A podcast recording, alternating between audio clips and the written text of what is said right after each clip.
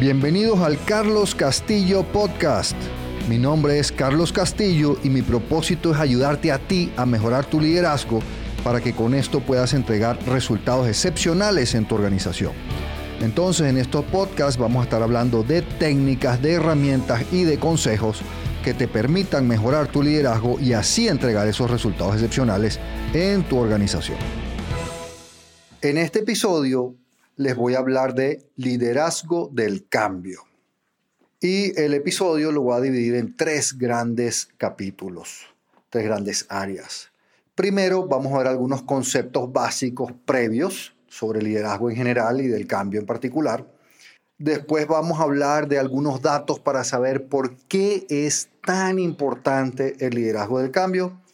Y por último les voy a compartir los pasos a seguir que a mí me han funcionado en mi experiencia liderando cambios exitosos muy profundos en varias organizaciones.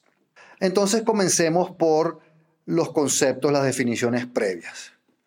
Los que ya me han escuchado, los que me han seguido, los que han leído mi libro o han ido a mis talleres o conferencias, siempre han escuchado esta definición de liderazgo. ¿Qué es un líder?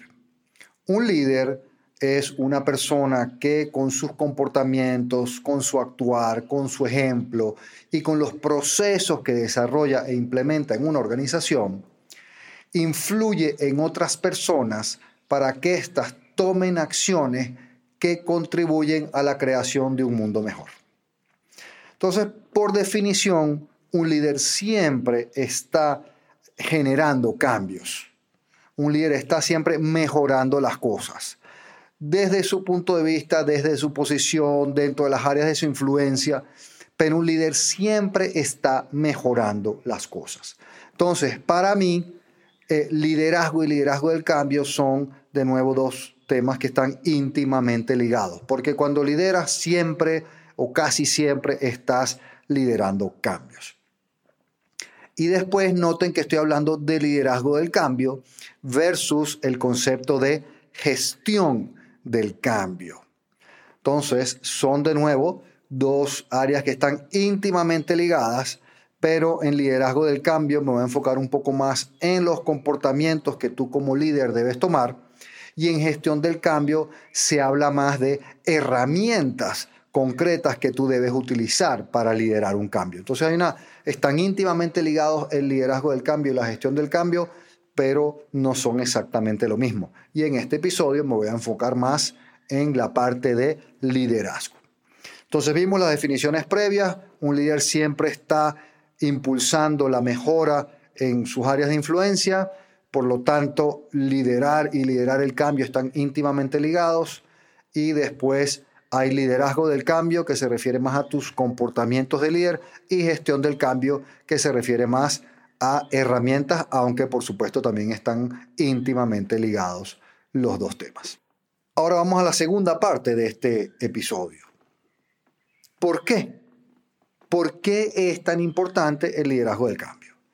Bueno, repito que como líder siempre o casi siempre estás impulsando cambios. La iniciativa del, del, cambio de cultura, la iniciativa de implementar el nuevo sistema CRM de gestión de los clientes, la iniciativa de mejorar la salud y la seguridad ocupacional, la iniciativa de implementar un nuevo esquema de compensación para los vendedores, la iniciativa de poner un nuevo proceso de compras.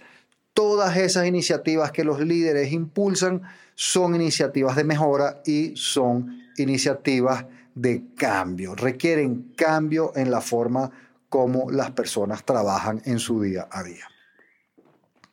Pero la estadística es sumamente dramática y las estadísticas y los estudios indican que las iniciativas de cambio tienen una tasa de éxito de, alrededor del 50%.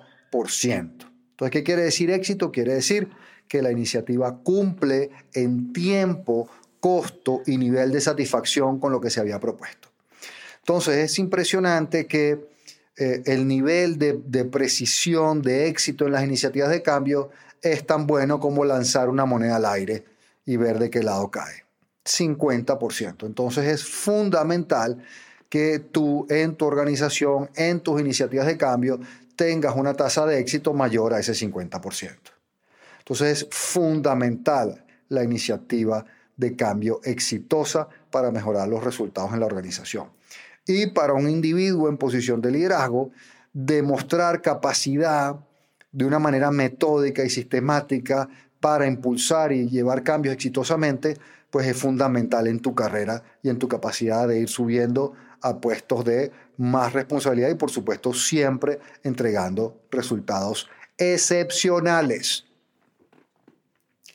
Y ahora vayamos a la tercera parte. Les voy a contar los cinco pasos que a mí me han funcionado para llevar adelante exitosamente cambios muy importantes en las organizaciones.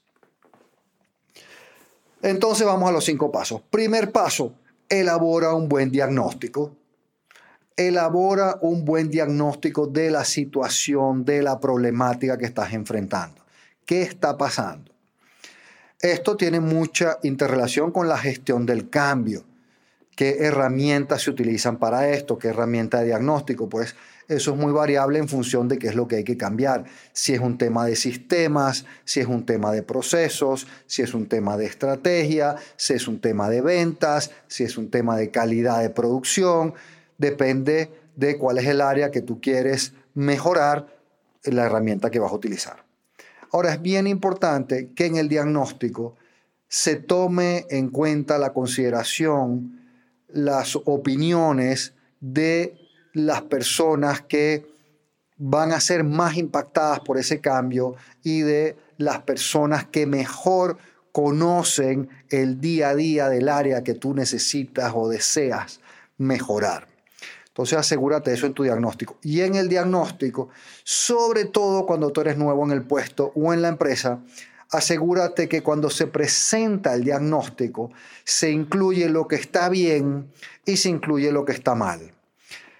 Sobre todo cuando uno es nuevo en un puesto o en una nueva empresa y uno presenta un diagnóstico donde solo menciona lo que está malo, eso normalmente eh, le cae muy mal a las personas, lo hace muy desagradable y te reduce tus probabilidades de éxito en el cambio porque genera mayor resistencia al cambio. Entonces ese es el primer paso, tener un buen diagnóstico y un diagnóstico donde se indique claramente qué es lo que está bien, qué es lo que está mal y donde se haya tomado en cuenta a las personas más cercanas al problema y que más lo conocen. Segundo punto, después del diagnóstico, desarrolla y explica claramente las razones para el cambio. ¿Por qué hay que cambiar? ¿Cuál es el argumento? ¿Qué justifica el esfuerzo y la dificultad que trae todo cambio? ¿Por qué tu cambio es necesario para la organización? ¿Qué beneficios le va a traer a la organización? Y aquí es muy importante que además incluyas qué beneficios le va a traer la persona, al individuo. Explicar todos los beneficios para la organización. Si no incluyes los beneficios para la persona, te genera de nuevo resistencia al cambio. Entonces asegúrate que explicas los beneficios para la persona. Entonces, ejemplos. Cuando yo he impulsado mejoras en la salud y la seguridad ocupacional en las empresas que he mejorado, hay muchísimos beneficios para la empresa, pero ¿cuál es el beneficio para el individuo? Pues para mí es muy sencillo, que tú vas a llegar a casa en igual o mejor condición de salud que con la que ingresaste a trabajar en la mañana. Ese es el beneficio para la persona. Cuando tú pones un sistema de gestión de los clientes, los famosos CRM, ¿Cuál es la ventaja para los vendedores? Explícaselas claramente, que van a poder vender más, que van a poder tener mayores comisiones si llevan su venta de una manera metódica. Entonces recuerda, el punto 2 es explicar claramente las razones para el cambio y asegurar que dentro de estas estás explicando los beneficios para el individuo, para la persona y no solo para la organización. El tercer paso el tercer paso es describir claramente ese cambio, qué significa, cómo se ve a nivel de la visión, a nivel de los procesos que van a soportar el cambio, a nivel de las políticas, de las normas, a nivel del impacto en el plan estratégico. Y aquí hay un punto clave que pocos hacen, que es escribir formalmente los comportamientos que van a demostrar ese cambio. ¿Cómo son los comportamientos que cada colaborador debe demostrar para que este cambio se produzca, se genere? Si uso de nuevo mi ejemplo de la salud y la seguridad ocupacional, te voy a dar algunos ejemplos de comportamientos que la describen. Por ejemplo, cumplo las normas políticas y procedimientos de salud y seguridad ocupacional. Hago cumplir las normas políticas y procedimientos de salud y seguridad ocupacional demuestro y promuevo hábitos de buena salud. Detengo acto inseguro observado inmediatamente. Entonces, esos como ven son comportamientos muy claros, muy simples, fáciles de observar que las personas deberían demostrar para que un cambio de cultura, en este caso de salud y seguridad ocupacional, funcione. Entonces recuerda, el punto 3 es describe claramente visión, procesos, normas políticas, procedimientos del cambio y haz un gran esfuerzo en formalizar, en poner por escrito los comportamientos que las personas van a tener que demostrar para que este cambio se haga realidad. El cuarto punto es tu presencia como líder en la iniciativa del cambio. Muchas de estas iniciativas de cambio que fracasan, cuando uno las observa, las ve y las analiza, los líderes no estuvieron realmente presentes. Al inicio dijeron que era muy importante, pero después no estuvieron de una manera presente, activa en el seguimiento, en la planeación, en la ejecución, en la implementación de la iniciativa de cambio. Entonces la iniciativa no funciona cuando los líderes no están presentes. Ahora, ¿qué quiero decir con estar presentes? Quiero decir que en el ejemplo de un, CRM, un sistema de gestión de los clientes, que esto normalmente va a tener varias reuniones de eh, levantamiento de requerimientos, de diseño de la solución, de implementación de la solución, que tú como líder que dices que esto es importante, asistes a esas reuniones tú asistes puntualmente a esas reuniones, no buscas cualquier excusa para no asistir. Tú asistes a las reuniones, tú intervienes, tú llegas preparado, tú le das seguimiento, tú le das seguimiento a la ejecución, que se esté haciendo a tiempo, que se esté haciendo en costo. Entonces, estar presente en cualquier iniciativa de cambio como líder es el cuarto punto. Y el quinto, y de nuevo en este muchos fallan, los primeros tres muchos lo hacen bien, el cuarto no tanto y el quinto es donde veo mayor falla. Y el quinto punto para liderar exitosamente el cambio es este. Reconoce los comportamientos deseados y castiga adecuadamente y oportunamente los comportamientos no deseados. Entonces yo les dije en el punto 3 que es muy importante que tú describas formalmente cuáles son los comportamientos que se deben demostrar para que este cambio se dé. Pero eso es para que tú en este quinto punto, tú reconozcas al que cumpla y castigas al que no. Entonces, utilizando de nuevo mi ejemplo del CRM, si tú sales, si tú estás en la reunión de seguimiento del proyecto de CRM y se informa que Carlos no está cumpliendo con los plazos del proyecto y que no le está dedicando el esfuerzo necesario, tú tienes que salir de esa reunión y decirle a Carlos, mira Carlos, oye, vengo de la reunión y me están diciendo que tú no estás ejecutando el proyecto, que no le estás dedicando el esfuerzo, que no estás a tiempo. Y eso, pues te quiero decir que es un problema, eso no es aceptable porque es una prioridad bien importante. Ahí tú estás castigando un comportamiento no deseado. Y si Carlos te informaron que sí está cumpliendo con el proyecto, que sí está a tiempo, que sí está dedicando el esfuerzo, de la misma manera tú deberías salir de esa reunión y buscar a Carlos o llamarlo y decirle, mira Carlos, oye, vengo saliendo de la reunión, me presentaron, me dijeron, me informaron que tú estás al día con el proyecto, que lo estás llevando bien, que estás poniendo el esfuerzo necesario y te quería agradecer y felicitar por eso. Entonces, quinto paso, reconoce los comportamientos deseados y castiga los no deseados.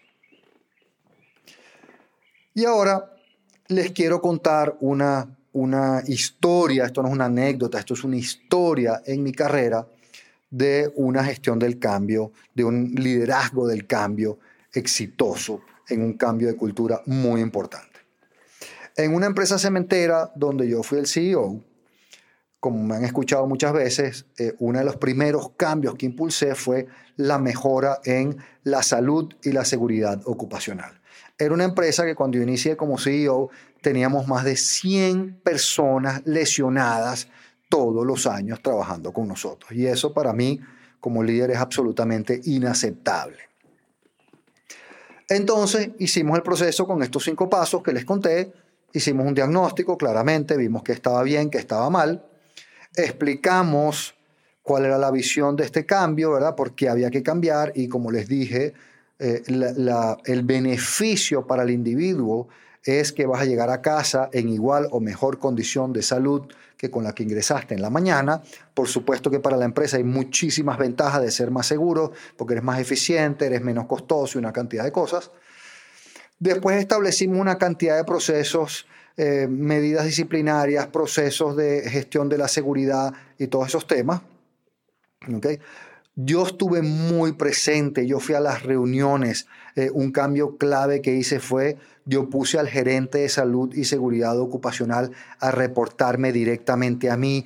Yo hice visitas a las plantas, yo asistía a las reuniones, toda esa parte de presencia. Y después les quiero contar especialmente la historia sobre reconocer el comportamiento deseado y castigar el no deseado. Entonces tengo esta situación muy interesante. Esto es una empresa familiar de paso, es una empresa familiar, y resulta que tengo un colaborador que en este momento está cumpliendo 60 años de antigüedad en la empresa. Es decir, este colaborador empezó a trabajar con esa empresa a los 15 años y en este momento tiene 75. Y ese caballero lo tienen de gerente de mantenimiento de equipo móvil, es decir, él, es el que se encargaba del mantenimiento de los tractores, de los camiones, de todos esos equipos que trabajan en las canteras de caliza de la fábrica de cemento. Bueno, resulta que este señor un día está subido en la parte más alta de un camión de la mina, esos camiones que son enormes, que las llantas tienen dos metros de diámetro, esos camiones enormes. Entonces él estaba a una gran altura, 3, 4 metros de altura. Y la norma de seguridad a esa altura es obligatorio el uso del arnés y la línea de vida para trabajar en altura. Y este señor no lo tenía puesto. Entonces viene un joven que escuchó todo mi mensaje, que lo creyó, que lo compró, que lo aceptó, y le hace la observación a este señor y le dice, mire, le recuerdo que tiene que utilizar arnés y línea de vida para trabajo en altura. Y por razones que, pues no, que desconozco y que no logré encontrar, este señor realmente perdió los cabales. Se enojó enormemente y eh, gritó e insultó a este joven que le llamó la atención eh, de una manera eh, totalmente inapropiada e inaceptable. Y le dijo pues malas palabras y groserías y tú no tienes por qué explicarme a mí cómo hacer mi trabajo, si yo lo sé hacer y todas esas cosas que tristemente a veces vemos en las organizaciones. El jefe de este señor que violó las normas Además, observó el intercambio y no tomó ninguna acción, no hizo nada. Entonces este joven que hizo la observación tuvo el coraje, la valentía o, según el caso, la locura de además pasar una denuncia a través del comité de ética, porque en este caso no solo se violaron las normas de salud y seguridad ocupacional, sino que se violó, se violó el código de ética de la organización. Entonces, llega la denuncia, por supuesto yo participaba en el comité de ética como CEO, fundamental que un CEO participe en el comité de ética, si eso es importante. Llega la denuncia con toda la historia que les conté, se investiga la denuncia y se determina que todo esto que les conté es cierto. Entonces, ¿ahora qué hacemos? Y miren la disyuntiva en la que me encuentro. Tengo un hombre que tiene 60 años de una carrera ilustre en la empresa, en una empresa familiar, con muchas relaciones por su antigüedad con los dueños de la empresa. tengo unas políticas que me permiten despedir a este señor por haber violado las normas de salud y seguridad ocupacional.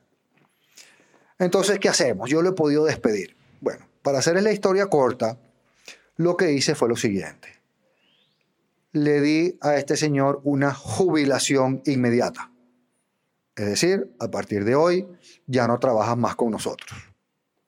Estás jubilado, no despedido, no retirado, estás jubilado con todas las ventajas que teníamos ahí para una jubilación y eh, adicionalmente le pusimos una cantidad de apoyo adicional, le pusimos un asesor financiero porque iba a recibir un cheque de liquidación muy generoso, eh, le íbamos a hacer una despedida, le hicimos despedidas muy bonitas y muy agradables, pero te me vas ya.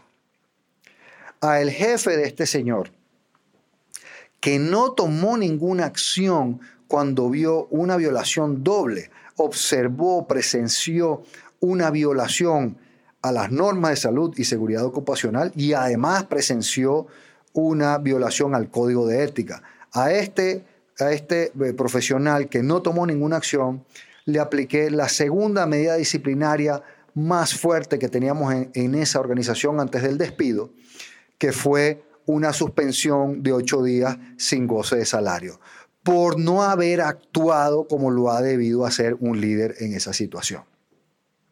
Y al joven que denunció, por supuesto, yo le hablé, eh, yo me senté con él, yo lo felicité, yo le reconocí. Pues yo les puedo contar que ese fue un cambio dramático en esa organización, porque todo el mundo, cuando se enteró de lo que ocurrió, que ocurrió sumamente rápido, como, como ocurre en estas situaciones, todos nuestros colaboradores dijeron, ah, bueno, ok, este cambio es en serio. Y de ahí en adelante empezamos a construir una cultura realmente de seguridad y esa empresa se volvió una de las empresas más seguras del mundo. Del mundo. Y ahorita que yo tengo siete años fuera de esa empresa, cuando estoy grabando este episodio, esa empresa sigue siendo una de las empresas más seguras del mundo. Obviamente los líderes que vinieron después de mí siguieron convencidos de, esta, de la importancia de la seguridad y la siguieron impulsando. Entonces, en mi experiencia, si tú sigues estos cinco pasos que mencionamos, hacemos un buen diagnóstico con los pros y los contras, lo que está bien, lo que está mal, explicamos claramente las razones para el cambio y los beneficios para la persona. El tercer paso es definimos claramente cómo se va a ver este cambio a nivel de visión, de proceso y de comportamientos. El cuarto es que estoy presente en la iniciativa de cambio como líder. Y el quinto, que para mí es el que es más importante para hacer la diferencia y donde más personas en posición de liderazgo fallan, es reconoce el comportamiento deseado y castiga el no deseado. Entonces, cuando vayan a llevar a liderar su próxima iniciativa de cambio, prueben esto, prueben esta metodología y me cuentan cómo les fue.